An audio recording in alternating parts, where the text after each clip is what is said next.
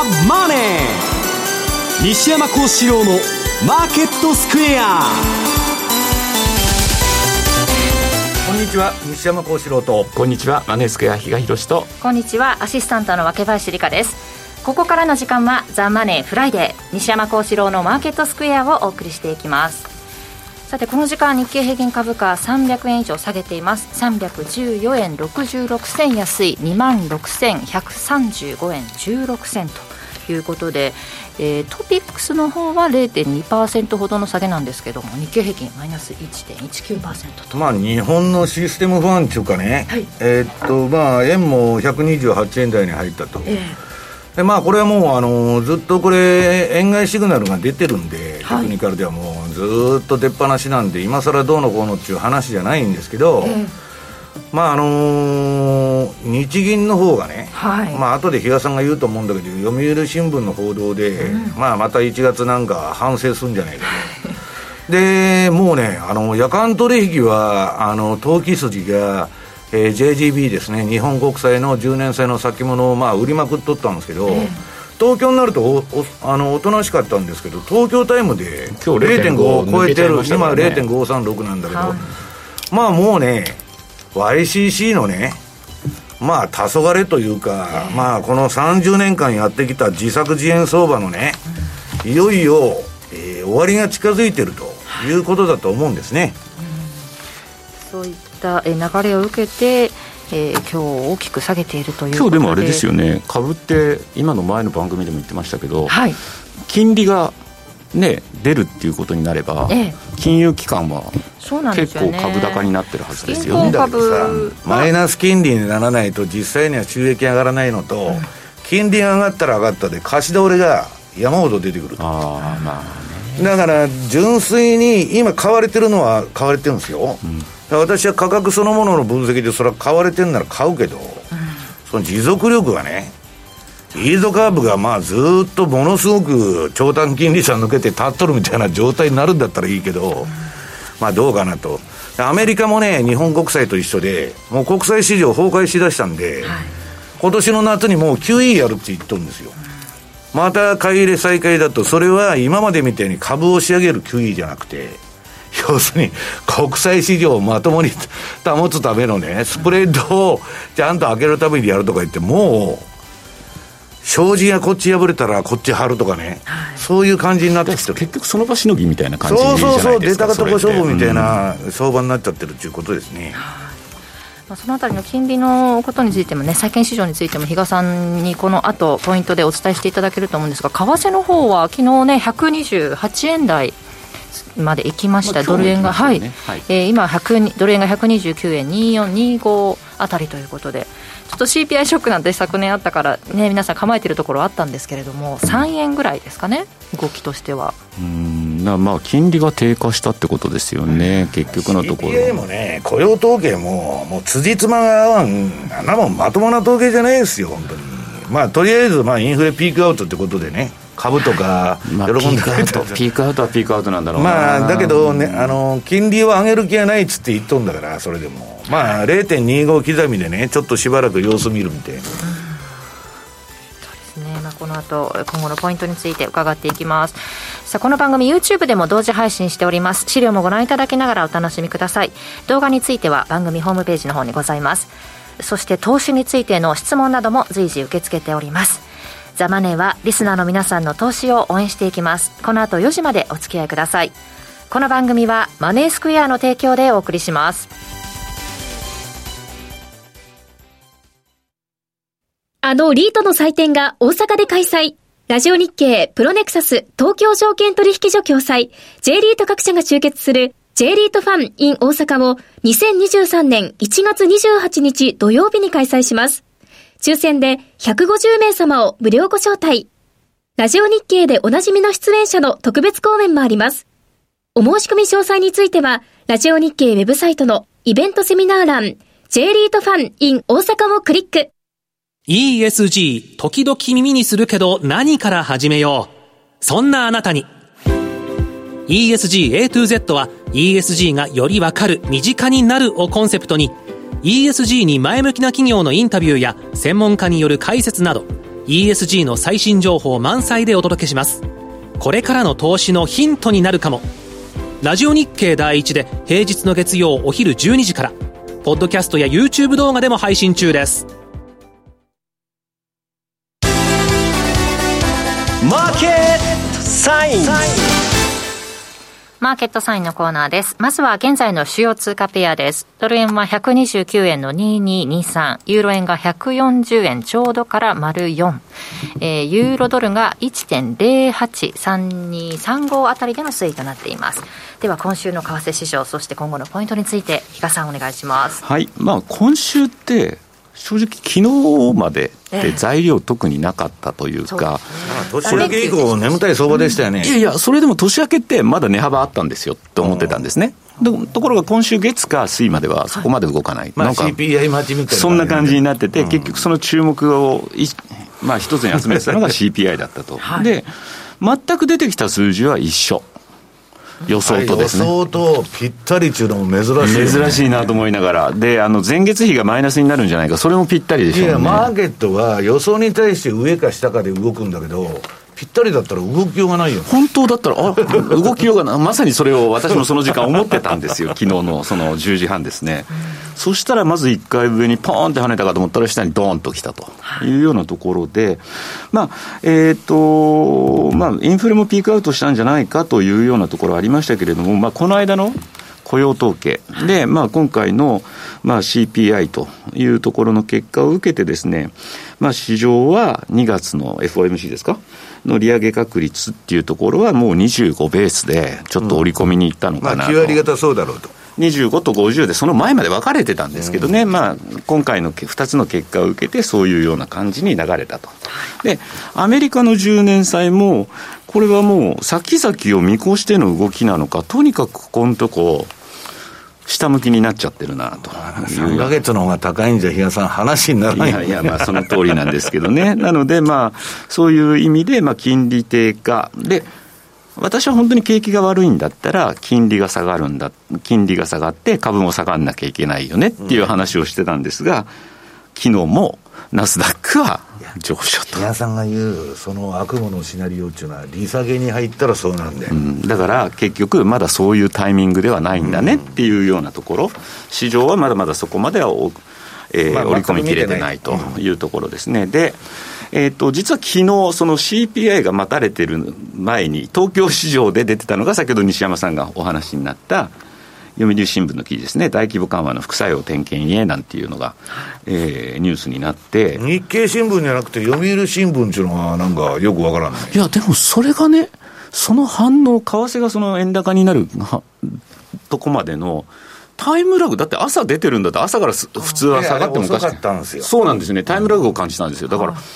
あれ、これ、でもこれで反応してんの、なんかこれ。点検するだけでしょという話だったのが、うん、どうもなんかやるんじゃないかみたいな、なんかやらないにしても、次なんかやるぞっていうくらいの話が出てくるんじゃないと、うん、これでちょうど悪いことに、ウォール・ストリート・ジャーナルもね、もう日銀は何やったってだめだみたいな記事出しとるんですよ。だからまあ、要するにちょっと効いてきたと、ボディーブローのようにね。だからなんでしょうね、ちょうど多分ダボス会議が来週あるはずなので、えっと、黒田さんも不在にしてるのかな、今。黒田さんは行くんだ、岸田さんは忙しいで行かんと。だからこういう不在の間に、事務方からがリークしたのかなというか、まあ、どちらにしてもですね、えー、中日本の中央銀行っていうのは市場との会話は拒んでるのかなというような。サプライズが好きなんだから、会話したらサプライズがないじゃないですか。それによってうまくいってるケースないじゃないですかっていうところもあるんですけど。いや、うまくいってきたんでねえの、今まで。で、まあ、なんだかんだで2が、えー、来週18日？えー、日銀も金融政策決定会合があるんで、うん、まあ早ければここで、また何かしらのサプライズが、その西山さんおっしゃるところの サプライズが飛び出すんじゃないかみたいなことは言われてるんですけど。市場がどうなろうとね、自分に焦点が当たれば、自分の印象さえ残ればいいと、その場でね、そういう感じがしますよね。ただもうね、立つ鳥後を濁さずっていうわけなんで、これまあちょっと12月もびっくりだったんですけど、おそらくこのまま彼はもう、あの何もせずにですね、次の人にお任せするという、そういう流れにはなってくるのかな。な前の黒田さんがやっといてくれないと、次引き受け手がないんだってさ、いきなりその人が変更したになると、教科書に載るじゃないですか、そこでちゃんと市場と会話ができればいいんです。いや、会話も何もどうしようもねえじゃないですか。いやいや、だから次の人はちゃんと会話をして、やっぱり。世界中インフレになってるのに、日本だけ上げませんって突っ張れなくなの調査で、物価が高いというのって、90何パーセントって結果出てるんですよ。だから、うんあの黒田さんは、いや、一時的だ、ね、一時的だとかっていうのを言ってたわけなんですが、それがしかもロシア、ウクライナの影響によるものだなんて言ってたわけですが、そうじゃないんだと。まあ、そういう日銀の調査結果もそういうのが出てるんだったら、やっぱり今の金融政策で果たして本当にいいのかと。いうようなところ、そこをちゃんと市場と会話をする。市場にそれを言って、金利を上げれば、比嘉さんは大丈夫だ、うん、そこはまあ、そういうふうにしていくのがですね、いいんじゃないかなというふうに思ってるわけですね。で、まあ、えー、っと昨日はまあアメリカの金利は低下、はい、で、えー、っとまあ、日本の10年債の利回りも上がってるわけで、結局、金利差縮小なんで、ドルが売られるよねというような流れ、えー、ただ、クロスに関して言うと、例えばユーロに関して言うと、ユーロドルはだから、えー、っと上昇するわけで、うん、あのクロス円のレートっていうのは、ドル円の下げに比べれば、比較的まだ軽微なものに済んだよねっていうような。流れで、だからまあ、えー、っと、去年は結局円安っていうのがですね、目立つ1年って言いながらも、ドル高だったっていうのがありますよねっていうのは、この番組でもお話ししてたと思うんですが、結局、そのドル高の今、修正が行われてきている、で結局、151円、なん152円の手前まで1回上がったのから、もう20何円、3か月ぐらいですよと。いうところで、そこまで今もう円高来てて、で、やっぱり市場の、ここからの見方っていうのは、目線は下なんだろうなと。さん持ってきたこのチャートでトレンド出てるじゃないですか。そうなんですよ。ADX と標準偏差とね、青い標準偏差のだからドルインデックスもそうなってきてるってことになると、まあやっぱり、ドルの、うん、だから、そうなんですよ。本当だったらね、あの、今年の年始のあたりの、はいえー、っと、ちょっと瞬間的に130円割ったとこと、去年の8月ぐらいの安値って、ほぼほぼ一致するところかなと思ってたんで、うんうん、一旦そこからヘッドショルダーで、戻して。一回戻るかなと思ってたんですよ、139円ぐらいまで。さんも言ってたけど、うん、両肩作ってから下げると。そうそうそう。いや、それが黒田さんのあの12月20日でなくなったんだよ、ヘッドショルダーが。まだね、可能性を秘めてるなと思ったんだけど、昨日やっぱりそこの下を抜けてきたというようなところがあると、ちょっと戻ったとしても、そうそうあの大きく戻すっていうのはちょっと考えて戻るとしたら、アメリカが予想外のまた利上げに追い込まれて。金利上げるみたいなことにならない普通に考えればですよ、アメリカはまだ利上げはするんですよ、うん、だからそこから、それを考えると、うん、まだこうやめるというわけでもないし、だからそう考えれば、日本って多分ここからじゃあ、なんかまた見直しをするかってできないよね、ただ一方で、もう先を読んで、10年がもう、あの上昇しちゃってるんで、金利差縮小に見えるんですけど、一応またアメリカっていうのは、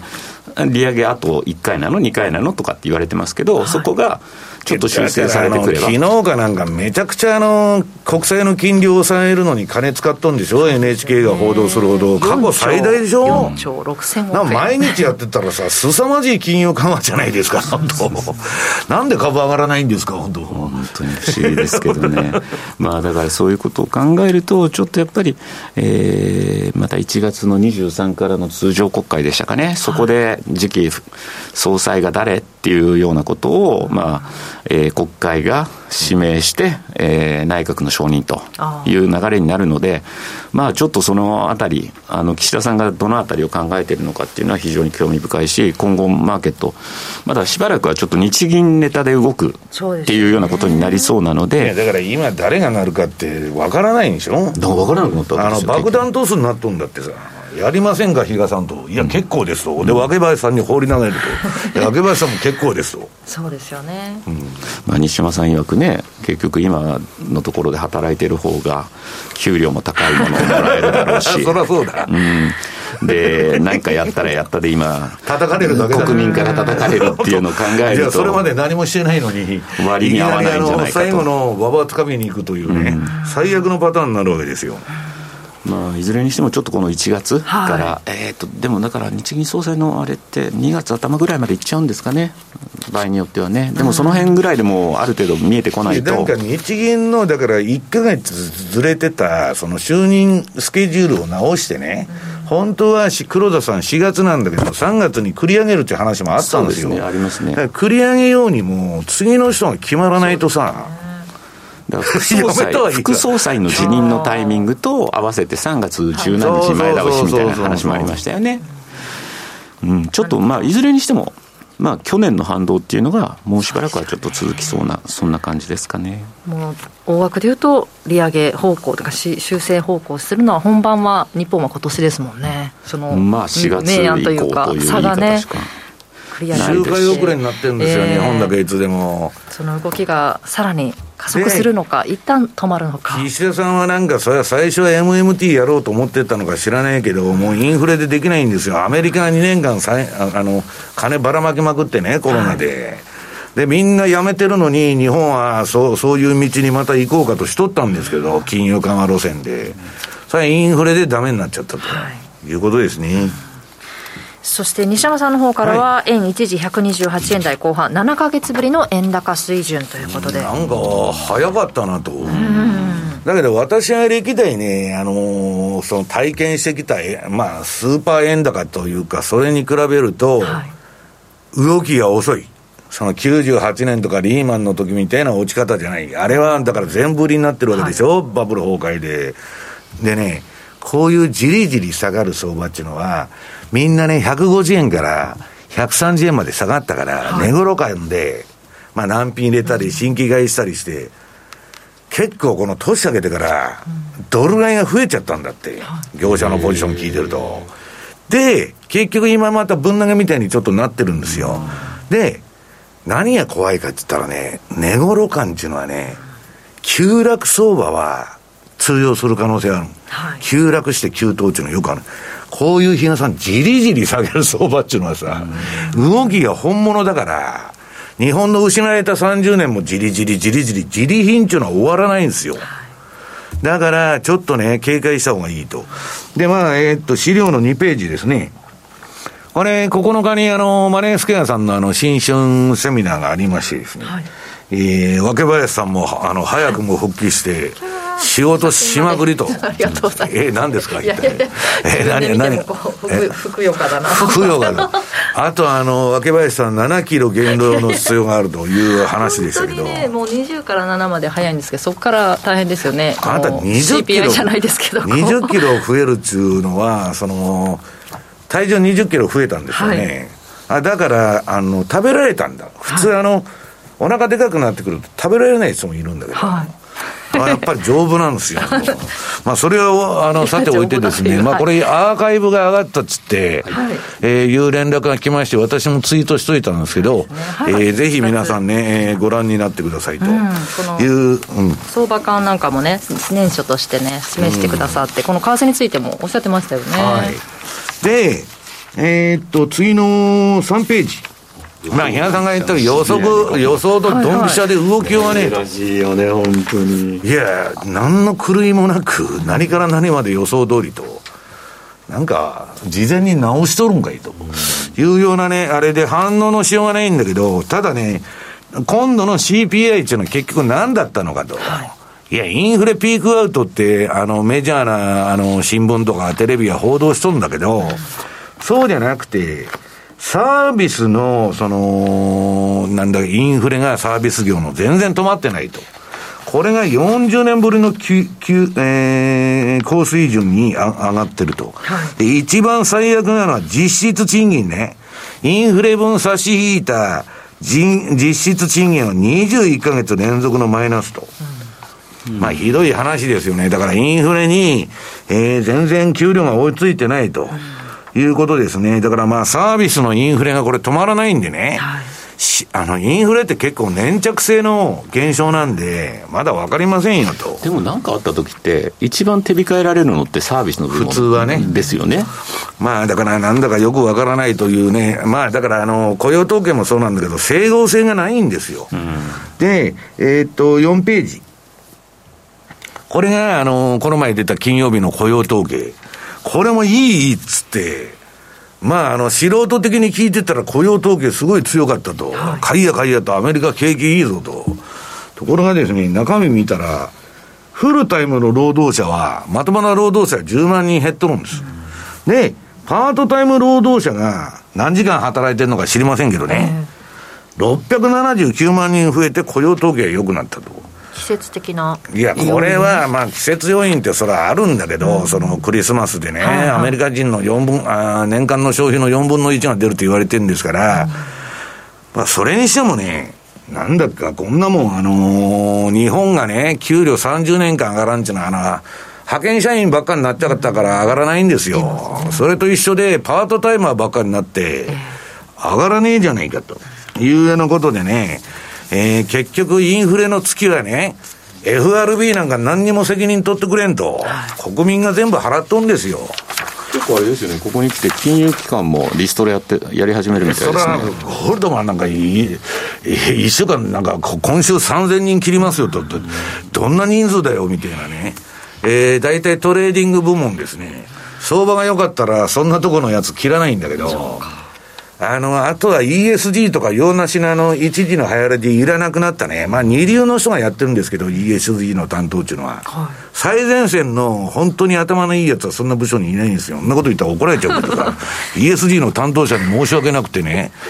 いや、この前もそれで私はすいませんでしたと言ったらね、ESG の担当者に。いや、本当のことですからって言いよったんですよ。いや、本当にいないんだって。まあ、でもそう分かりやすいんですね、雇用するかしないかっていうの。で、まあ、それはどうでもよくて、えー、5ページ。えっと、長期金利がこの、0.5を超えちゃってると。で、いくらでも変わんなのわけですね。で、でも買っとるのは指標銘柄ですだけですから、比嘉さん。他のはほったらかしと、イードカーブ立って、そこの指標銘柄3銘柄だけ、金利0.5で止まっとるみたいなね。少しなんか午後から少し金利下げてるみたいですけどなんか意味あんのかと、まあ、あの、なんかよくわからないなと。で、まあ、その隣に私はツイートするあの、YCC の黄昏だと。まあ、どの、あの、私の順張り指標を見てもね、これまあ、チャートの上が、あの、欠けちゃってるんですけど、拡大すると上まで出てくるんですけど、まあ、0.5飛び出しちゃったと。はい、次は比嘉さん0.75ですか、バンドの。っていう話で、で次は1ですかっていう話になるってことです、ね。だから、キリがないじゃんね。で、事実上万歳するんですよ。で、その次は何が起こるかって言ったら、マイナス金利やめろという話になってくる。市場っていうのは最速相場って言って、それを実行するまで追い込んでくるんですよ、マーケットが。当局を。まあ、それはよくある現象なんですけど。で、まあ、6ページ。うん、これがまあ、アメリカの10年国債金利と日本の10年と出てるんだけど、はいはっきり言って両方の市場が危ない。もう日本は市場として、当の昔に機能してなしてなくてね、はい、新聞に値段載せるだけの市場で誰かが値付けしとるだけで誰もやってないと。で、誰もやってなかったんだけど、海外の投資、投機筋が、日本国債の先物を経由して売買するようになって、まあ動きがちょっと激しくなってきて、最近。はい、で、アメリカも、日本も買わない米国債を、えー、ロシアも中国も誰も買えませんと、トルコも買わない、サウジも買わないと、誰が買うんだと、自分で買うしかないに決まってるじゃないですか。だから QE を再開するともう夏にはね、はい、そうじゃないと買い手がいないんですよ、これ。で、今までは日本に買わしとったんですよ、アメリカ大使館から圧力をかけて。だけどそんなことね、日本もね、わざわざ損する取引してられるかと。円高とね、えー、円高でドル安ですよ。で、金利、えー、もうなんかもうどうなるか見通しわかんないし、はい、で、日本に金利がこれからつくんなら、ええ、わざわざ為替ヘッジとかして米債なんか買ってる場合じゃないという話になってきてると。だから、これが金利上がっちゃうと株にもボディーブローのようにアメリカの金利が上がると効いてくると。はい、で、えー、次はまあ5%は修正されると。いう観測になっちゃって、さっき比嘉さんが言ってた、それを織り込みに今言ってると。先走ってね。あ、0.5%ですね。うん、0.5%の、いや、だからそれが、さらなる政策修正観測ですから、まあ0.75にすんなかんなもん、いくらにしたって、それうちに来るだけですから、本当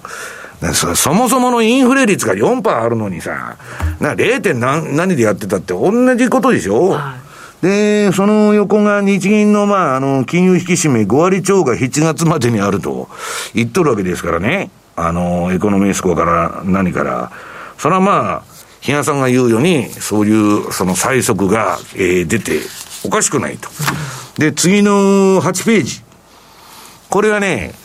常に先物の金利が高いっていうチャートですよ。はい、投機筋は崩しに来てると。で、日銀は人為的に相場作ってるんで、そのスプレッドね、差が赤い線で出てるんだけど、だんだん拡大してきてるんですよ。これやばいやないかというですね、カエルバスさんから何から今まで JGB はジョージ・ソロスも含めてみんなやられてきたと。今回は儲かってる人がいると。何十年ぶりにね、ついに日銀も終わったかという話になってきてるわけです。で、市場値は弱いやつ叩くのが、あの、特徴ですから、強いのに歯向かうことはないんですよ、市場っていうのは。もう弱いやつ見たら、あのー、叩いてくるっていうのがね、市場の暴力性なんで、まあこれからもやむことはないだろうと。で、次はまあ今日の28円台のに入ったと7ヶ月ぶりの円高水準と。で、これはまあ、週足見ても日足見ても、その隣に、これもまあ、チャート、あの、ツイッターに上げとるで、あのー、叩いたら全画面出るんですけど、まあ、あの、円高、そもそももう円高ですから、で、そのチャートが次に出てるのが、まあ、私の順張りシグナル見てもらいますと、この黄色くなってからが円高トレンド期間。まあ、あの、赤いのが円安トレンド期間なんですけど、はい、まあ、それまで去年は壮大なドル高相場やったわけですよ、真っ赤っかの。今、一回も赤くならないで、ずっと墜落しとるでしょ。これ、比嘉さんさ、相当下がったけど、このレベル切ってくると、もう一段あってもおかしくないと。いうもう一段下がってもじゃなくて？いやいやだから下がってもおかしくないと、ね、いうことでね、はい、前の安値をあのちょうど、えー、真ん中の黄色いくぼんどるくらいのとこまで叩きに来てもね、何にもおかしくねえと、まあ、120円の攻防になっちゃうと、そうすると。で、もう一つは、えー、っと、今月なんかもう先行発売するっつっとるなんか、えー、私の新しいインディケーターのマーケットナビゲーター、これも、うん、今、真っ青になってましてですね、はい、えー、シアンと、要するにあの、蛍光の青色になってまして、ピンク色の時はドル買いなんですけど、まあ、じりじりじりじり振りながら下げてると。で、ここの、その、これ、値頃感でやるとですね、どこでも安いんですよ。150円から下がっとるわけですから。で、まあ全部買っては投げ、買っては投げのね、えー、悪循環になっちゃうと。で、次面白いのがね、この二つのメガトレンドフォローと、えー、マーケットナビゲーターという順張りシグナルを合成したやつ。で、これチャートドワーッと広げてきたんで、トレーディングビューの白い矢印が見えてます。一応。で、私はですね、この二つのシステムを併用してるんで、この矢印が出たらドル買いに行くし、えー、出たら売りに行くと。いうことなんですけど、あの、合成で何が特徴かって言ったら、この赤いとこはすごい強いドル買いトレンド。はい、で、あの、この緑色になっとるでしょ。今合成で色合わせになるとこうなっちゃうんですけど、これは強い円高トレンドだと。で、今日ドスンとちょっと、えー、あ、昨日か。大陰線が出てますんでね。まあ普通その後今までちょっと戻す動きが、いつでも出るんだけど、果たして今回はどうかというのが注目されてると。今まではドスンとあの大陰線が入った翌日ぐらいから戻すんですけど、結局下がるんですけどね。で、えー、他のチャートも合成シグナルで見てみますとですね、えー、ユーロさんは一回買いトレンドが終わった感じで土点したんですけど、えー、また買いになっちゃって、そこからわーっと、えー、来まして、えー、CPI を受けてですね、火柱高しちゃったと。いうことです。で、ちょっと、ポンドとニュージーランドドルの動きだけおかしいんだけど、ポンドがね、えー、私の、その、なんだっけ、えっ、ー、と、順張りシグナルでは一応、えー、売りシグナルが点灯しましてですね、はい、なんかこの通貨はユーロとかドル円と違う動きをしようと。まあ、イギリスですからね、よくわからんと。あ、それで、あ、次、タイトルが間違えとるな。えー、っと、次が OG9 位、5ドル、ニュージーランドの NZ が抜けてますけど、OG9 位、比嘉さんが、あの、週足どうなっとるとか、日日足どうなっとるって聞いてきて、まあ、チャートを今週も送ってたんですけど、これは比嘉さんまだ5ドル買いの勢いが全くそげてないと。いや、週足でね、うん、なあの西山さんのあれでね、買いになってるのかどうなのかっていうのが気になってしょうがなかったんですよ。ああ、買いになってますでしょ。いや、まだ買いにはななってます？買いあ買いって、ああ、あのー、あれか、週足でか、うん、あれどうだったっけ？いや、その時はまだ売りだって言ってました。あ、売りだった。はい、あじゃあ、今でも多分売りのままですよ。うん、あの、後で今、あの、携帯で見たらすぐ分かるんだけど、うん、まあ、そんなことでね、えー、ちょっと手前味噌になって悪いんですけど、はい、私ね、今週いきなり、あ、今週で、ね、来週の水曜日、いきなりセミナーせい言われまして、えー、それ3年ぶりの対面セミナーなんですよ。えーおまけにね、これ私のインディケーター買ってくれた人に、あの、有料セミナーだったんですけど、はい、今回それに先駆けて無料セミナーをやると。いうことで、はい、えっ、と、なんだっけ、水曜日に。1月18日水曜日の10、うん、あ、水曜日の7時から7時から8時半ぐらいまでで、はい、平日のね、はい。で、なんか場所は多分ね、四つあたりになるんじゃないかと思うんですけど、まだ来てない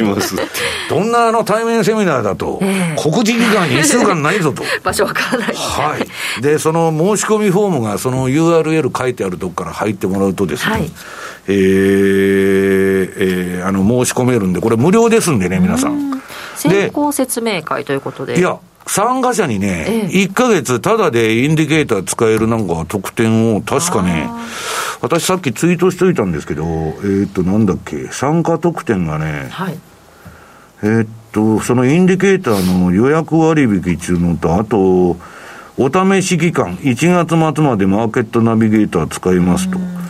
いうのとか、なんかトレーディングビューの本の割引販売とか、なんかいろいろ書いてますけど、はい、それは間違いないことなんですね。うん、それは間違いない。会場だけ決まってないですよ。そしたら会場決まんなかったら、うんセミナー自体の開催がなくなるってことはないんですかっていう。ないです。あの、平日ですんで、どこでも取れますんで。そうですか。平日の夜ですよ、日野さん、本当に。だからまあ、お客さんにはちょっと申し訳ないね、本当にね、こんな平日の忙しい時に来てもらって、あれなんですけど。でも実際にご意見とかね、ご感想を聞く場として、会場型セミナー行われると。いや、これね、本当は、インディケーターの説明のね、収録だったんですよ。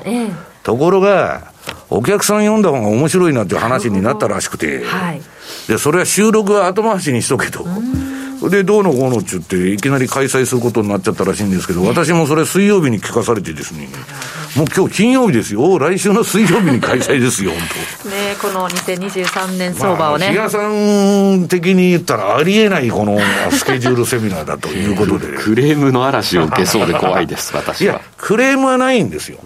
あの興味のある人しか来ませんので、ね、使ってみたいという方は、ぜひこの機会に、はい、無料ですんでね、ええ、お申し込みいただいて、西山さんと対面してのセミナー、まあ、多分ね、多分四谷になると思うんだけど、わからない、それはわからない。23区内のどこか、うん、どこか、23区内どこか。と、広いですかね、どこかということですので、ぜひお申し込みください。ということで、ここまでマーケットサインのコーナーでした。こんにちは、レイモン・メリマンです。ラジオ日経の音声コンテンツメリマン2023年大予測は好評発売中。2022年マーケットの転換点を的中させたレイモンド・メリマン氏が先生学と独自のサイクル理論で2023年をズバリ予測。価格は送料別で税込6600円。書籍「フォーキャスト2023」も発売中。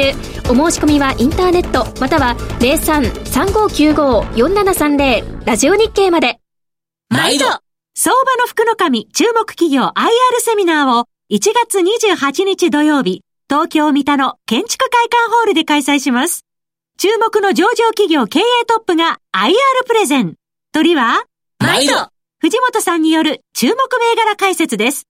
抽選で150名様を無料ご招待。お申し込み方法は、ラジオ日経のウェブサイトをご覧ください。締め切りは、1月20日、金曜日必着です。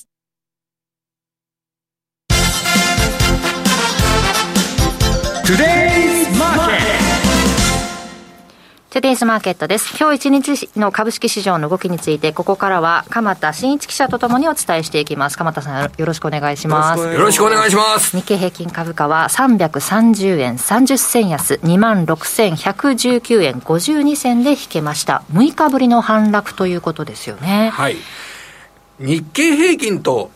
トピックス、ええこれが前の人の比較が全然違いますよね、トピックスはマイナス5.10ポイント、1903.08と。い。うことですか、まあ、マイナス5ポイントって0.2%しか下げてないっていうことですから、うんはい、ほとんどまあ弱含みぐらいですね、うん、で日経平均はやっぱり1%以上の下落率っていうと、あ、下げましたねっていう、はい、そんな挨拶になるかと思いますが、えー、これまあちょっとテクニカル的にあのファーストリテイリングっていう株がすごくこれ、値傘株で、えー、時価総額以上に日経平均に影響を与えるという、そういう株として知られております。決算がちょっと影響したんですね。そうです。あの、ユニクロですよね。そうです、ユニクロです。あの、給料上げると言ってるじゃないですか。給料上がると正社員だけでしょあの、そ、そ、いや、それだけとは。あの、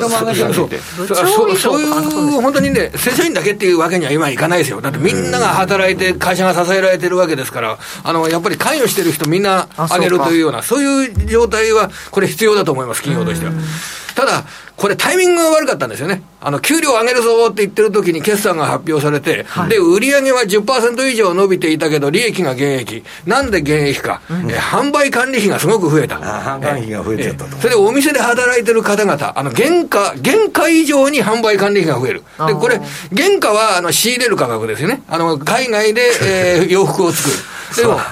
赤字じゃんね、何やっても。それで国内で、この店舗の運営のお金がすごくかかった。じゃあ、そこにまた給料を上げるのかということだと、まあ、それは、でも短期的な収益を取るか、えー、3年後、5年後の企業の成長を取るかで、これはまあ、ね、考え方は変わってくるわけですけど、でもタイミングが悪かった。うん、あと中国での、ね、販売の影響もありますもんね。そうですね。ね中国は、まあ、これから先の中国については、やっぱり6か月後ぐらいは回復するっていうような形ですから、そんなに、えー、深刻な問題ではないと思います。うん、ただ、この株はですね、はい、あの、日経平均のトレーディングで活用されてしまうんですよ。うん、ああ、操作されるそうそうそう。それで、あの、この、今日経平均の除数っていうのが29.2っていう数字なんですけど、えー、ファーストリテイリングの一番安いところって7280円安まであったんですよ。10時半頃に。で、この7280円下げたところっていうのは、日経平均の上数29.2で割りますと、およそ250円。一銘柄で日経平均を押し下げるってことですから。もう、これですよね。日経平均の助数っていうのはね。これだけですよね、今日は。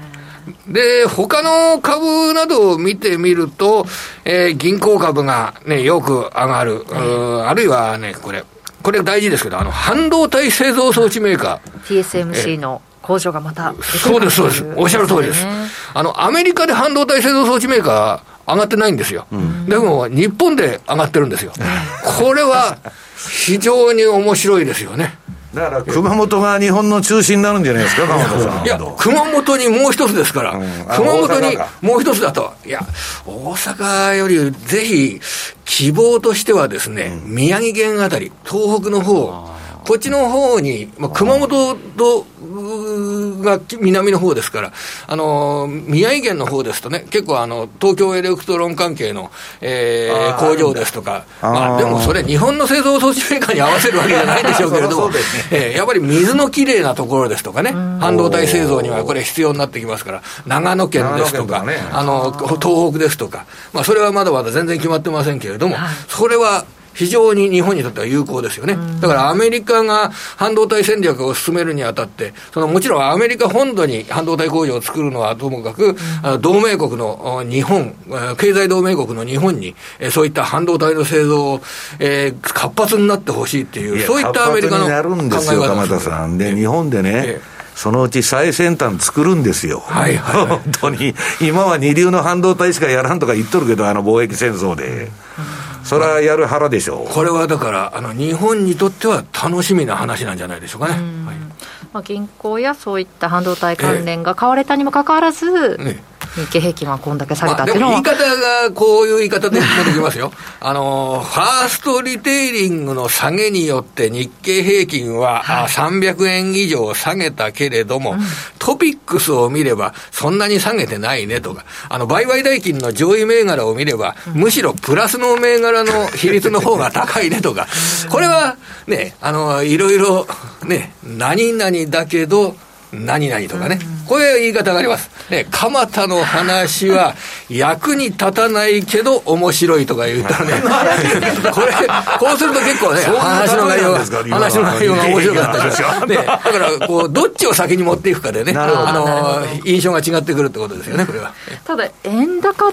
になっていくっていうことの影響っていうのも結構出てきていますよね、はい、これはもちろんね、あの今日トヨタなどが下がってますけど、うん、もちろん円高イコール、その日本株、先物売りっていうトレードはあると思います、はい、ただですね、これ、先週もお話ししたかと思いますが、じゃあ、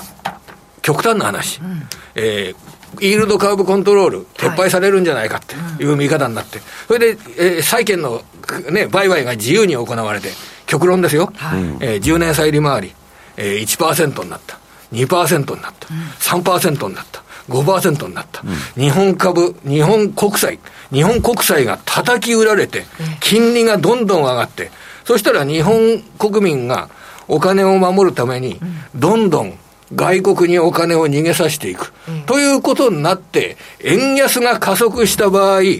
これ、幸せなことですかね、えー、これが。円高の方がましじゃないですか？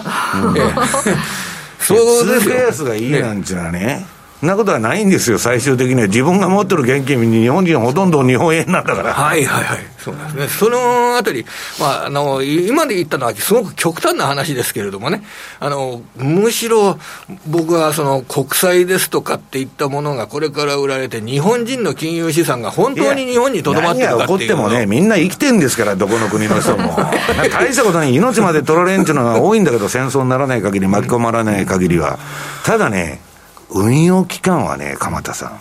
ん、今、日本のこれから金利が3%超えたら、もうってなってきますよ、ね、持っている債券の目減りによる、この決算への影響っていうのは、とんでもないことになってくる可能性がありますからね、これは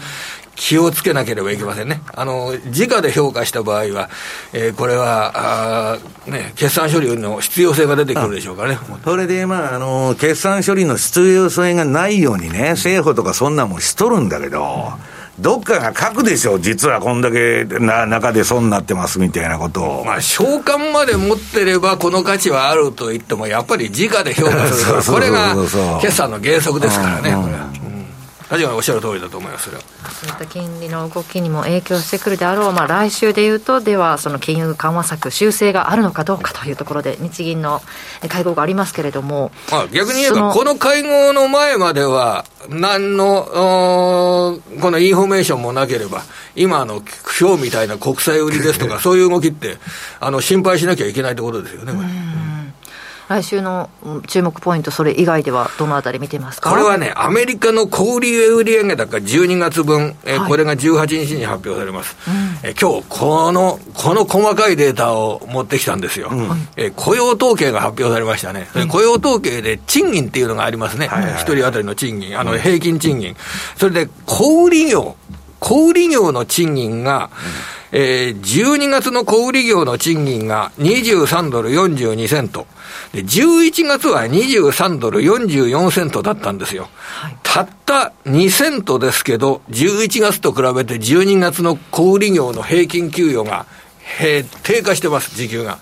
これで12月の稼ぎ時の時に小売業の給料が11月よりも減ったということを見ると、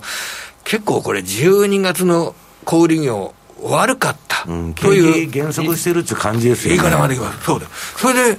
ね、これ、小売売上高が減少すると、今までだと、えー、景気が悪いから、金融政策の、ね、到達点が早い時期に来るんじゃないかっていうことで、株の買い材料になっていた面がありますけど、うんね、もうちょっと、そういう時期は過ぎつつあるんじゃないのかと、私自身はそれを考えてますで。だからいつあの経済指標の悪いものが出て、それが好材料として意識されないから、一回株が売られるというような段階がいつ来るのかということ、これ大事だと思います。なるほど、同じですね、セミナーで言ったのと。皆さんやはりそのあたり見てるのかなというところで、来週、え来週、そうですね、そのあたりと、あとはちょっと決算もアメリカでもありますよね。そうですね。まずは、あの、あの、今日の、あの、金融機関の決算。これもう本当に大きな注目点です。12月本決算。はい、えー、先週も言ったかもしれませんが、あの、JP モルガンのダイモン CEO、この人は非常に有名な人で、うん、えー、しかも今、景気の先行きに対して、すごく悲観的なことを言って、マーケットをなんか驚かしたりするような人なので。そのね、鎌田さん。JP モルガンの株式部って世界で一番強気なんですよ。そうなんですか。あの、あの、モルガンとか、割とシティとかね、えっと、あの、例の、あの、ゴールドマンとか弱気な人多いんですけど、JP モルガンはね、本当強気な人間が多い。じゃあ、解体を分けを言ってんですかね、ちょっと言っとることが違うんですよ。あの、暗号資産に対しても、株に対してもね、かなり警戒的なこと言ってるんですよ。はい、はい、そうですね。だから、それで、マーケット、でも、じゃあ、マーケットがそれで荒れた時には、JP モルガンが安値で買ってくれるという、そういう言い方もできるかもしれませんね、そうするとね。それはどうでしょう。で、あれじゃないですか、また今度、今日の決算で、振るわないとなったら、リストラっていう話が当然出てきて、でも、リストラによって余計なコストを払わなくていいっつって、なぜかまた株は上がるみたいな、またそんなわけのわかんない動きになるのかなっていう。ああ、それは重要なことですね。あの、今回の企業決算で、えー、ポイントは、えー、その人員削減策ですとか、日本は、日本の比じゃありませんからね、アメリカがそういう動きっていうのは。それで、えー、株価が、あの、個別に、えー、経費削減で良い反応をするけれども、それ全体で考えれば、これはもう GDP の押し下げ要因になりますからね、全体で考えれば時価総額が減少する要因になると考えた方がいいわけですね。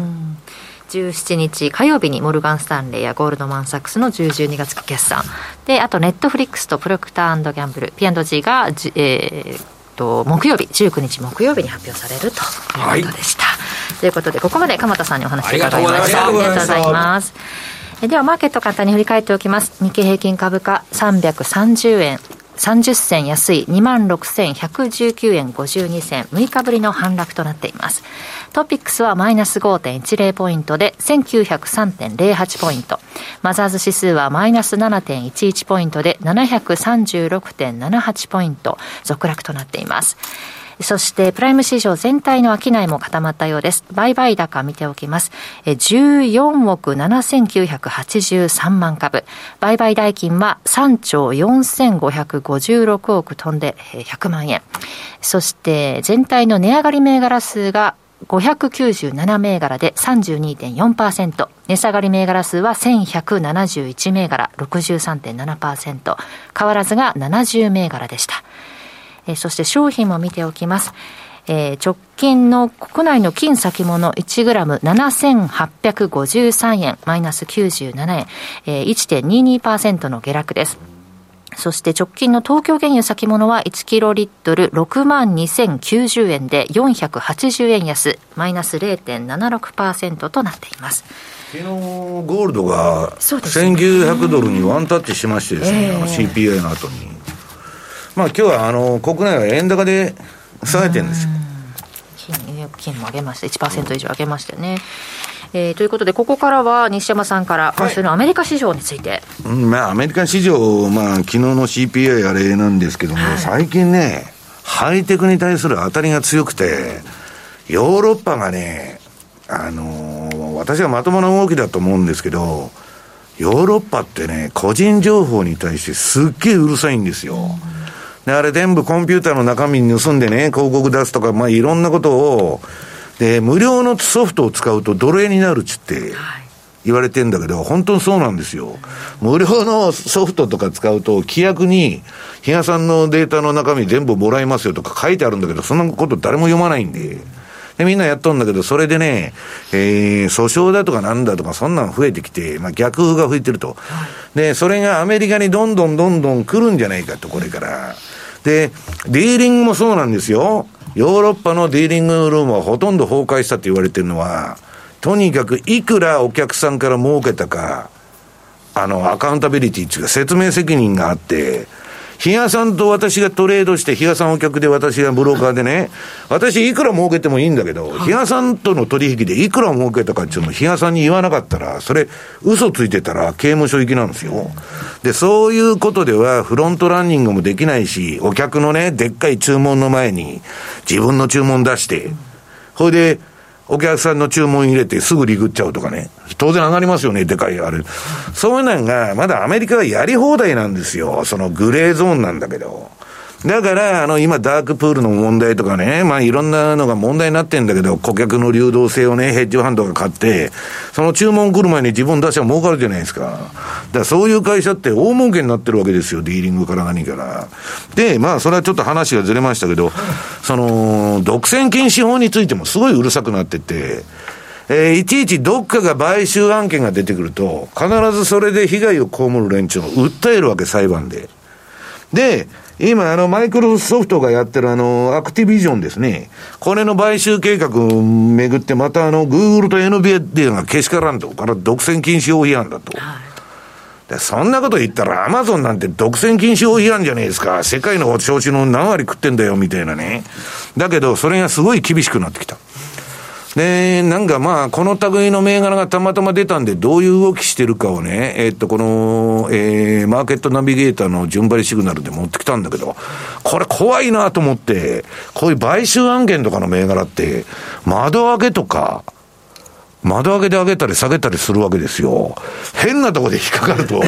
やさ、はしご外されるっていうのはこのことで、これたまたま儲かってんだけど、あの、買いのあの窓開けとかね。ねはい、だけど、その前の売りの窓窓開けドーンとやられたんだけど、さらに下がってくれたんで、まあ、えー、大丈夫だったと、はい、で、その前のまた売りトレンドがでかかったんで、ここはもう順張りで美味しく取れてるんだけど、まあ、激しいなと、個別は。だからインデックスの比較にならんということですね。で、当の、えー、訴えとる NVIDIA とですね、訴えられてるマイクロソフトどうなってるかって言ったら、あんまり関係なく、今はね、えー、もうあのー、アメリカ、えー、利上げがもう打ち止めになると、えー、5月頃でね。いうことで、もう、買いや買いやっつって、えー、買う流れにあるんだけど、私のこの、これ、冷やしなんですけど、順張りシグナルは、まだ赤くなら、ピンクにならない。あの、シアンというね、蛍光の青色になってるということは、まあちょっとね、ここから上がってこないと、またなんか冷やさん、だらだらだらと。あの、津田さんのあの20年間言ってる恵比寿天井はまあ、今年は外れたっていうか、10日に天井にはならなかったけど、ちょっとずれてくるかもわかんないという心配はまだありますんでね。えー、恵比寿天井に注意しなきゃいけないと。1月株が弱いんで。ね、次は、えー、先ほど賃金の問題出てましたけど、20ページ。実質賃金21ヶ月連続ってこれインフレですよ、早い話が。で、これ、あの、また金利緩めるなんつったらね、またインフレでぶり返しちゃうんじゃねえのっていう話もあって、非常に舵取りが難しい。で、後のコーナーで言いますけど、QE 再開って言ってもね、それはあの、クレディ・スイスのゾルタン・ポジャールが言ってんだけど、金利は上げるか高いままにしておくと。いう話なんですよ。はい、普通の順番皆さん考えてください。まず利下げしてから量的緩和でしょ。普通は。当たり前じゃないですか。で、利上げとか、利上げ打ち止めは放置しといて、QE だけやらないと国際市場がぶっ飛ぶちゅう理由でやるっちゅうんですよ。で、そんなもん交換しててもね、私は QE5 が買いだって言ってきた、あの、今まで経緯上、そんな QE5 は買えませんよと。いう話ですよ。利上げと、えー、なんだっけ、QE と一緒にやっとるみたいなね、もうわけのわからん世の中になってきてると。で、まあ、要するにね、これ、誰が損してるかって言ったら、国民ですよ。な、ジェフ・ペゾスやイーロン・マスクはね、あんなもんね、えー、昼飯がね、5倍になったところで、何にも生活変わりませんけど、庶民は、もうクレジットカードなしで生きていけないっていう人がバンバン増えてて、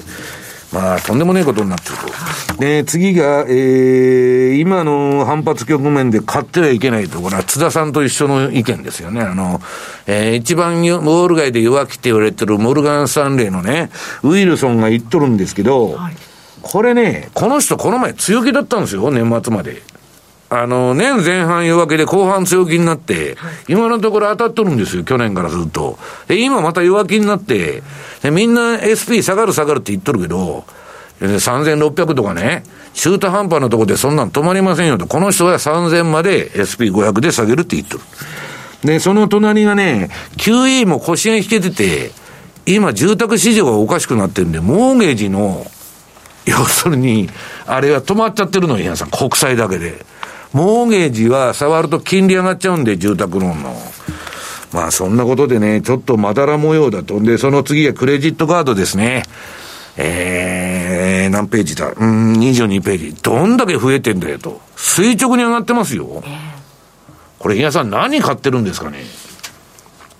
ね、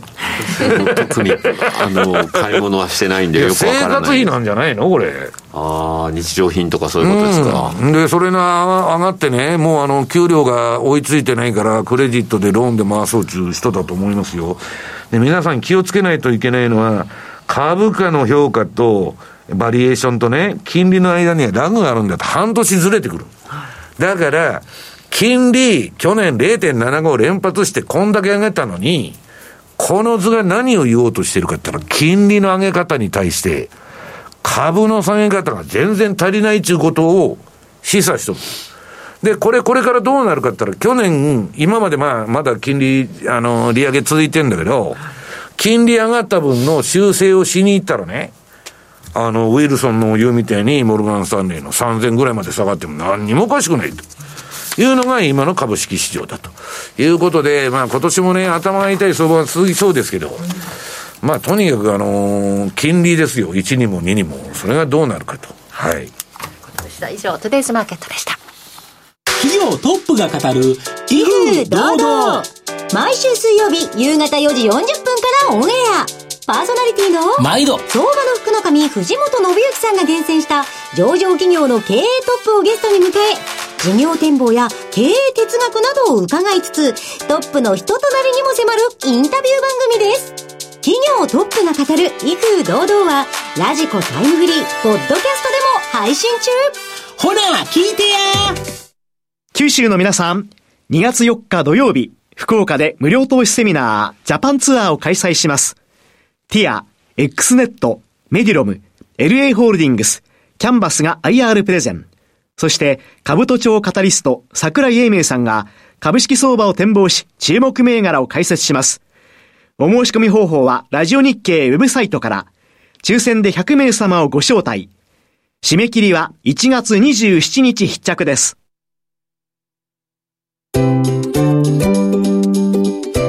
マネースクエア、トラリピーボックス。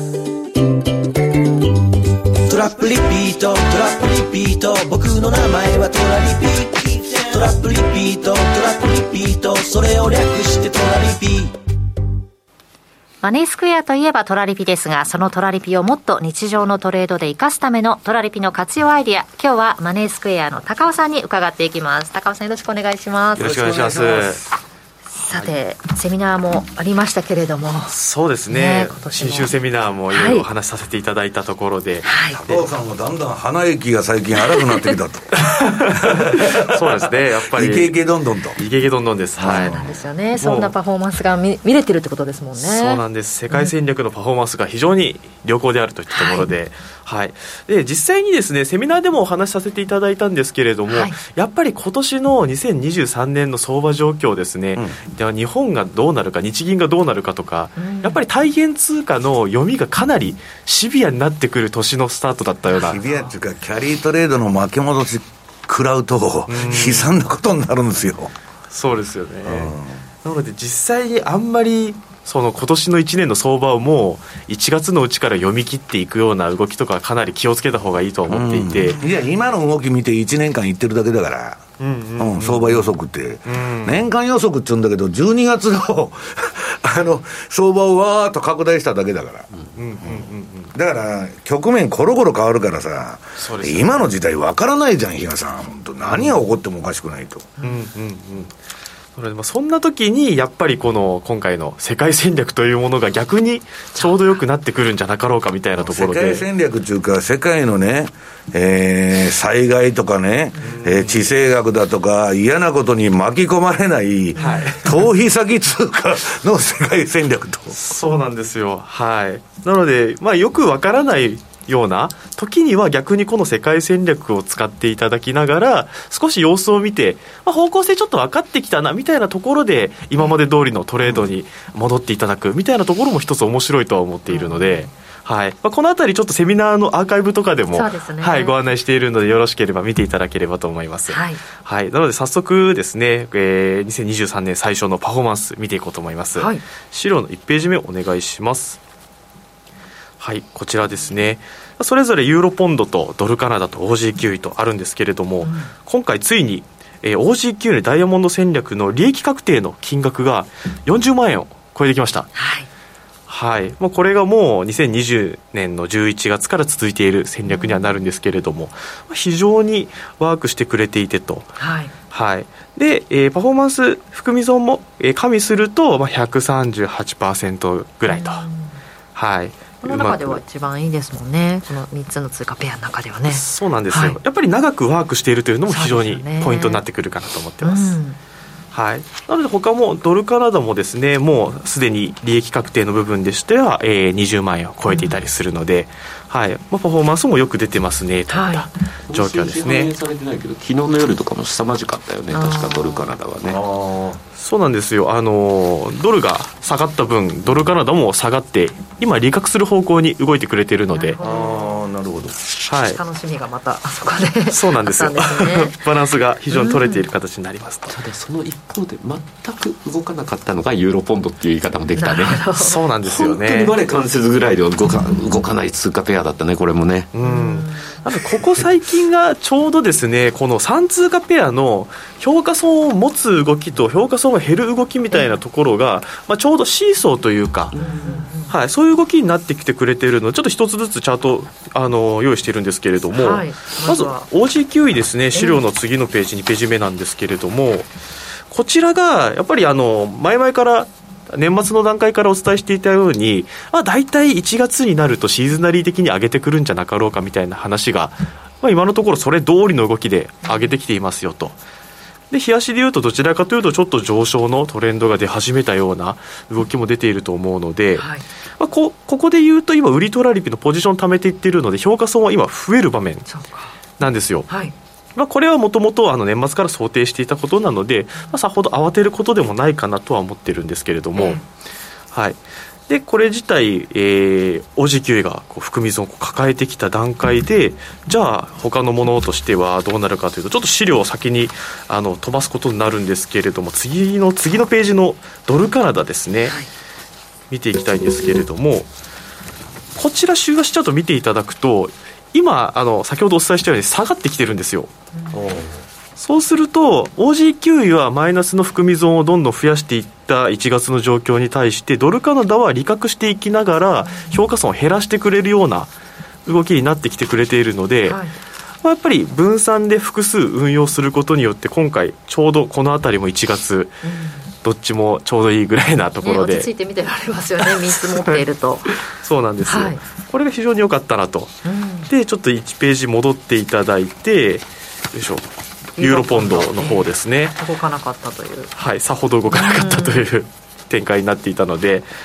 はい。まあ、相関性がないということはどっちかが動けば逆に動くという動きではなく、はい、そうなってしまうと逆相関といった言い方になってしまうのでもうどっちかが動いた時には全く動かないものも出てくると。まあ、相関性が特にあんまりないですよと同じ方向動く時には動きますし、逆動く時もあれば全く動かない時もあるみたいなところがある程度ばらつきが出てきてくれるのが、まあ、この3通貨ペアの組み合わせのポイントになってくるかなと思うので、はい、なので今回でいうとやっぱりこういうふうにバラバラの動きがあの想定された通り動いてくれたといったところが良かったのかなと思ってます、うん、OG9 もね、えー、前回も西山さんちょっと面白い動きしてるんだよって話してて、めちゃくちゃトレンドが出てると、ね、はい。ここ2年間ぐらいね、特に。うんうん買ってもこれ、順張りでも取れる、あの、冷やしベースでいう話ね。うんうんうん。えー、ちなみにさっき、あの、冷やさんが言った週足ではまだ売りのままでした。あ、やっぱそうなんですね。だからね、うん、この間ね、あの、セミナーなんかでも、逆にシーズナル使って、うんうん本当だったらここあの売りで仕掛けてるダイヤモンド戦略なんですけど、はい、一方で同じようにシーズナルに乗るんだったら春先まで上がる可能性があるしっていうところがあるので、うん。うん、あれ割としあのダイヤモンド戦略っていうのはシーズナルを使ってるんですか？決してそういうわけではないです。っていうだって使ってるんだったら今売りのゾーンにはならないっていう言い方になるので、ね。まあ、実際の動きはその通り動かないからね大体そうなんですそうなんです、だからたまたまとはいえまたここで少し買いを持ちながら特にほら去年が1月から10月までちょっと5ドル買いになってしまったと、うん、我々が想定してない動きもあったので、はい。何かあって慌てるよりも今のうちから逆にこういう買いも仕掛けながら、うんやっておいてもいいんじゃないの？って、はい、そうですそういうようなところで面白いんじゃないかっていう話も、うん、まあ、この間のセミナーなんかでも話したんですけど、はい、まあえっ、ー、とまたここのところねちょっとオーストラリアドルが買われてる理由っていうのは、えー、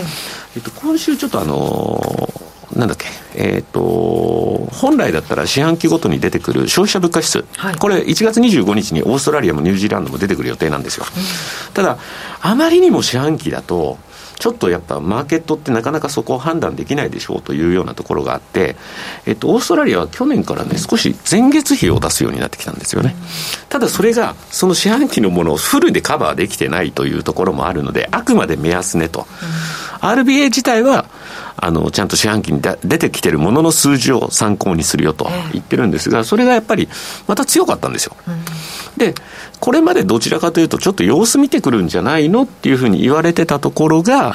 強かったんで、じゃあ実際に25日でまたあの CPI が強い数字が出るようだったら、一旦見送りじゃなくて、また、えー、利上げっていうのを継続せざるを得ないんじゃないかみたいなところがあって、今、この動きになってきてるのかなと。パッと思い出したんだけど、全然違う話なんだけどさ。はい OG9 ですげえ儲かったとか言って、まあ、うんうん、あの、日谷さんいつでも言ってるように、基本的にはあれ、金利差だけなんですよ。うんうん、要因って、同じ南半球にあって、隣同士の国で似たような金融政策だと。うんシンガポールとマレーシアもね、この前、他の番組で喋ってたら、全く同じなんだって、大一級そうなんですね。シンガポール、マレーシア、はっきりをするといいかもわからない。新しい新通貨ペアでそこを持ってくると、また面白いかもしれないですね。はっきりシンガポールとマレーシアと何が違うんだと。流動性は大丈夫なんですか？それが問題だ、結局、うちそこが担保できないことには、そその通貨ペア導入するときマレーシアなんて扱ってねえから、そもそもが取り扱ってないので。シンガポールも。だけど、うん、よく考えたら、動かない、動かないっていうか、金利差だけで動いていくっていうのは、そういうロジックだよね。うんうん。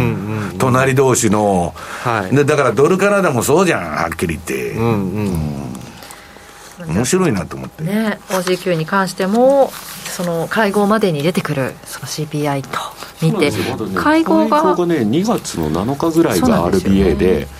RBNZ はね、2月22でまだまだ先なんですよ。で、ね、RBA の方が多いんですよね、会合の数も。そうです、もともとの回数は多いっていうのがあるし、うん、まあ、どっちにしてもこのインフレ、うん、まあ、まだまだ物価高っていうのが続いているのかどうなのか、まあ、あのオーストラリアの場合は、利上げのピッチを早めてしまったがために、今、経済に影響が出てきてるよねと。はい。ちょっと及び腰になってる部分もあるので、うん、まあ、えー、とそこの数字ちょっと確認して今後またもう一段ここから春先まで上に行くのか。あるいは一旦調整をしながらじりっと行くんだったらそれに越したことはないかなと思いながら。見ていきたいあの1月とかにそもそも政策金利の発表みたいなところ両国ないというのもちょうど1か月空いちゃったというところもあるので逆に2月はちょっと注目あるかなとは思ってたりするので。そうだね。そこの部分っていうのはまた逆に休みになると2か月分のあれで来るからうん、なので数値が思いのほか急に変わってきたみたいなのも何か出てきてもおかしくないかなとは思いつつ、はい、あのいずれにせよ動いてくれると。そうです、ね、ありがたいのでこのパフォーマンスもまた楽しみにしたいと思います。の中で動いてくれるのが一番動かないより美味しいので。ということでここまで高尾さんに伺ってきました、はい、どうもありがとうございました。ありがとうございました。マネースクエアあなたもマネースクエアのトラリピで FXCFD 運用を始めてみませんか？特許取得の自動注文トラリピなら、発注の手間や時間に悩まされることのない快適な運用をサポートしてくれます。さらに投資情報も充実。投資家の皆様のお役に立つ最新情報を毎営業日配信しております。ザ・マネーでおなじみの西山幸四郎さんをはじめ、有名講師陣による当社限定の特別レポートも多数ご用意。マネースクエアの講座をお持ちの方であれば、すべて無料でご覧になれますので、ぜひチェックしてみてください。今なら新規講座開設キャンペーンも開催中です。講座開設はもちろん無料。お申し込みはおよそ5分で完了いたします。気になった方は今すぐトラリピで検索してみてください。その他にもマネースクエアのホームページやツイッターなどの公式 SNS では運用に役立つ様々な情報をお届けしていますので、ぜひチェックしてみてください。マネースクエアではこれからもザ・マネー、西山幸四郎のマーケットスクエアを通して投資家の皆様を応援いたします。株式会社マネースクエア、金融商品取引業関東財務局長、金賞番号第2797号。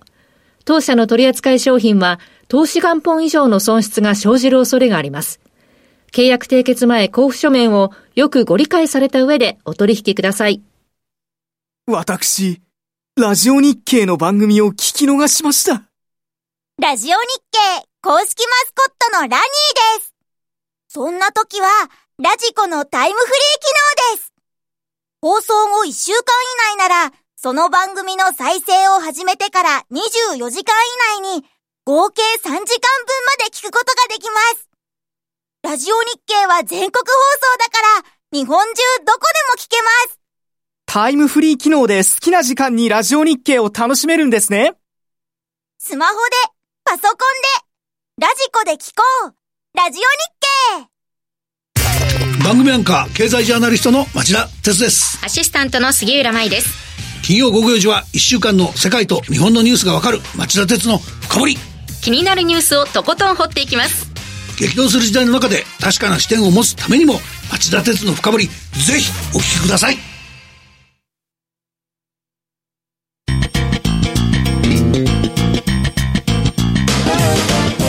西山幸四郎のマーケットスクエアさて、ここからはマーケットの見方について西山さんにいろいろな角度で教えていただきます。テーマは FRB は今年の夏に QE 量的緩和を再開する。はい私はね、相場が大暴落して、はい、あまあ、利下げに追い込まれて、まあ、利上げ停止期間上げるかもわからないけど、利下げになると暴落すると。はい、で、暴落したら QE だと。これが順番なんですよ。はい、ところが、まあ、あの、クレディ・スイスもね、えっ、ー、と、元連銀に勤めてた、あのーえー、っと、スイズ、えー、っと、ポジャールさんですね。この人すごく、あの、ウォール街で注目されてるアナリストなんですけど、その人が言い出したの。もう、えー、6月か7月ぐらいにね、もう QE やるだろうと。それは米国債市場が崩壊しとるとさっき言ったように。買い手がいないからね、おかしな市場になっちゃってると。まあ日銀の二の舞になりますよと。で、アメリカっていうのは、日本と違って、全部借金で国回してるわけだから、米国債イコール借金なんですよ、あれ。で、米、借金の額よりも、米債の買い手の額の方が少ないと、金利上がっちゃうわけですよ。それを多分なんとか自分で買ってなんとかするんじゃないかと。日本もね、ロシアも中国ももう買ってくれねえと。で、まあ、それはともかく、えー、今の年明けの市場は、あの、例のリーマンショックからのあの、アナログチャートでいくとかなり1、2月は気をつけないとダメなんだけど、まだまあ、今日10なんだ、3日か。だから、あれだけど、まあどうなるかわかんないね、波乱含みだと言いながら、ジャンク債がバンバン買われてるんですよ。あの、炭鉱のカナリアと言われる HYG ですね。あの、久しぶりに聞きましたね。ジャンク債 ETF が大商いしとると、利回りが高いから買おうみたいな、まあ、これは超楽観相場だなとみんな言っとるわけで。で、まあ、インフレが収まったのか何か知らないけど、まあ、次の、まあ、この前も見せてる、あの、アメリカのインフレ率見るとね、まあ、大体15、6%は今インフレ率あるから、まあ、なんかそう、あのー、そう簡単にね、えー、終わらないんじゃないかっつうんだけど、ガンドラックなんかはかなり下がるって言ってるわけ。インフレ率が。もう急激に、それって一番怖いシナリオで、昔サマーズが言っとった1930年代の長期停滞とか、あの、日本の Japanization すると。日本みたいに何やっても景気上がらんようになってまうみたいな、シナリオなんですよ。で、当のサマーズは長期停滞論の何言っとるかって今度は長期停滞みたいなことにならないと。インフレは高止まりするんだって彼は言ってるわけ。まあかなりだから見方が分かれてるんだけど、そのサマーズさん出てきて25ページ。まあ世界経済を待ち受けるのはより厳しい時代と。まあさっき比嘉さんが言ってましたけど、あの IMF っていうのはヨーロッパ勢が全部あの支配してるんだけど、すっげえ弱気。で、世銀はアメリカ人ばっかなんだけど、これもすっげえ弱気。で、アドバイスしとるんですよ。あの、バーナンキに金利上げるなとか言ってね。IMF と、何なんだ一体と。IMF が、ヨーロッパ人が言っとんだけど、そうやって、お前んとこ大丈夫なのかいという話なんですけど、で、まあ、その後まあ、23年の相場は混乱するでしょうと、もう混乱、カオス状態になるということですね。で、次がその、えー、ゾルタン・ポジャールのね、えー、年内に9位再開へと、国際市場の安定目的でややるんであって、株を上げるための QE じゃありませんと。国債の買い手がいなくなってるんで、それを補強するために、もう量的縮小をやめて、量的緩和に切り替えるしかないと。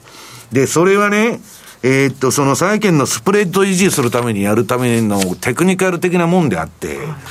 決して株を押し上げるためにね、昔のあのバーナンキ理論みたいなあれでやるわけじゃないんで、気をつけてねと。言って、まあ、ポジャールは言ってると。で、その、その後もゼロヘッジのポジャールのあのー、記事なんだけど、まあ、ゴールドがね、あのー、このところ上がってんだけども、中央銀行がむちゃくちゃな政策になってるんで、そろそろ、えー、ゴールドがまた上がってくるんじゃないのっていう観測が非常に多いんですけど、私もね、去年からずっと言ってるんですけど、それを。まあ、そうじゃなくなる、えー、シナリオもあるんで、まあ、きゅあのー、その、かや、ほったらかしといたらいいってわけじゃないと思うんだけど、まあ、今のところ金ぐらいしか買うものはないなと。で、何がまずかったかって言ったらね、要するに、あの、ウクライナと、えー、ロシアの問題が起こったときに、はい、ね、その、ロシアの資産没収しちゃったと。外貨準備から。で、オルガリフが持っとったあの不動産とかもロンドンの、全部差し押さえですよ。そんな危ないもん買ってられるかっていう話で、はい、もう、その、何が、もん、あのー、金持ちがね、えー、ドルを気に入ってるかって言ったら、現金だからなんですよ。ね、デジタル通貨じゃなくて、名前が書いてない、分林とか比嘉とか、誰のもんか分からない。お金っていうの名前書いてるわけじゃないから、匿名性とね、流動性と安全性でしょそれが一気に失われたと。こんなもんドルなんか危なくて持ってられるかったらト、ルコからね、などこ、あの、中国からロシアからも、全部ドル離れですよ。で、ヨーロッパもアメリカの言いなりになって動いとるんで、ユーロも、あの、外貨準備から減らしてると。これはね、大きな変化なんですよ。で、うんと、次がね、えー、そのポジャールの解説でいくと、要するにね、アメリカの株価と連銀のね、えー、総資産の推移って、相関係数1だっつうんですよ。要するに、まあ、そう、100、100%相関で、こんなもんプログラム売買だって言われてるんですから、次 QE5 やらな上がらんだろうと。ところが、ポ、ポズ、あの、ポジャールが言うような理由で QE やってもこれは上がりませんよと。押し上げる意図はないんだから、金利は高いままで、はい、とりあえず QT だけやめますっていう話が今出てきてる。でね、まあ、とにかく、リスク資産を買うのは、うん、まあ、今の状況は好ましくないんだけど、まあ、今度 QT が、あの、中止になってもね、あんまり、あの、喜んで資産買えないなと。ただ人によってね、私ここに書いてるけど、ハイテクが上がる中人もいるわけ。QT が終わると。で、いずれにしてもね、次の A ページ、QT をやっとるうちは株価の上値なんか重いってことなんですよ。だけどね、この人、このゼロヘッドの記事でいいことを言っとるのは、もうね、FRB は、えー、ポジャールも言ってんだけど、もう積んだと。やり尽くしてもうやることがないと。で、金融緩和なんだけど、不景気でやることは、もうインフレでできないじゃないかと、今までみたいな大盤ボールマンがね。いうことで、ちょっとやばいと。で、まあ私がいつでも言ってますように、今ね、皆さんね、その歴史的な大きなパラダイムというか、その、通貨もそうだし、ね、あの、デジタルに変わろうという境目で、でね、えー、次の30ページ、これまあ、ダリオの帝国のサイクルなんだけど、もう完全に戦時経済に入ってるんですよ。そのマネープリンティングの時代から。こんな時代は、何が起こってもおかしくない。地政学なんて誰も読めないんだから。だから頭を切り替えないと、今までのね、リーマン後の金ばらまいてきて、相関係数1でね、連銀のポートフォリオと連動してきた株で、たまたまうまくいっただけじゃん。で、それでうまくいっとったスイス中銀が今株で大損しとるんだって。いや別に運用能力があるわけでもない。たまたま QE のね、期間だけ良かったと。あの、日本の投資の説明のチャートと一緒で、リーマン後の10年のその株上がりっぱなしですから買いましょうみたいなね。んなもんね、たまたまだと。で、えっ、と、まあ、次のね、えー、まあ記事はね、えー、2022年に私たちが知ってる世界はもう終わったんだと。で、世界は大国間の紛争の時代、今の米中戦争でも、まあ半導体でも見てたらわかるけどもう、むちゃくちゃになってると。で、まあこれはもうロシアがね、えー、ロシアにさっきの没収したために資産を、えー、ドルというのは金本位制で昔は価値があったと、米ドルに。それがなくなったためにドル石油本位制、ペトロダラーに変わったんだけど、ね、石油のだけ、えー、決済全部ドルですよと。今、現建てでもね、えー、ルーブル、ロシアル、あの、ルーブル建てでも何でもやっちゃってるわけですよ。で、この前、習近平が言ったでしょ、サウジの王様に会いに。あ、現建てで取引してくれ一応話しに行ったんですよ。そしたらドルなんかそんなに外貨準備で持っててもしょうがねえじゃんと。あるいは個人でも何かあったらね、没収されるぞと。そんな危ないあのものは持てんということで、で、若い人たちは暗号通貨だっつってやってたの、それも崩壊しちゃった。はいはいはい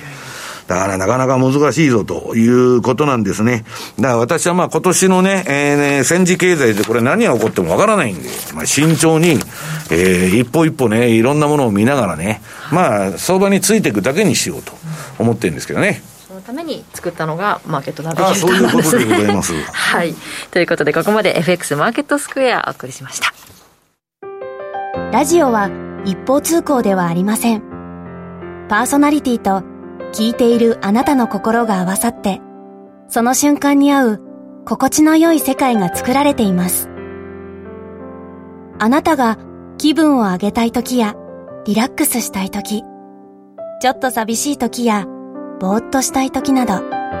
その時の気持ちにぴったりな音や声を準備してあなたをお待ちしています。ラジコはどんな時も居心地の良い場所でありたい。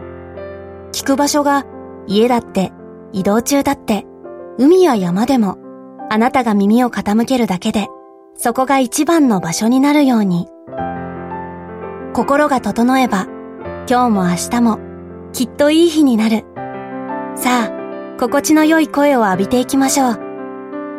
世界を広げる音がある。ラジコ。マネースクエア。投資戦略。さて、ここからは来週に向けての投資戦略を伺っていきます。比嘉さん、来週の注目通貨ペア、どうしましょう？はい。じゃあ、その前になんですけど、ええ、さっきのコーナーで、まあ、OG9 位のシーズナルチャートっていうのは、これまでもこの場でも見てもらってるんですけど、一応最後もう一回ね、確認というところで見て、あの、皆さん、あの、インプットしておいていただければと思うんですが、はい、まあ、基本的にこの1月から、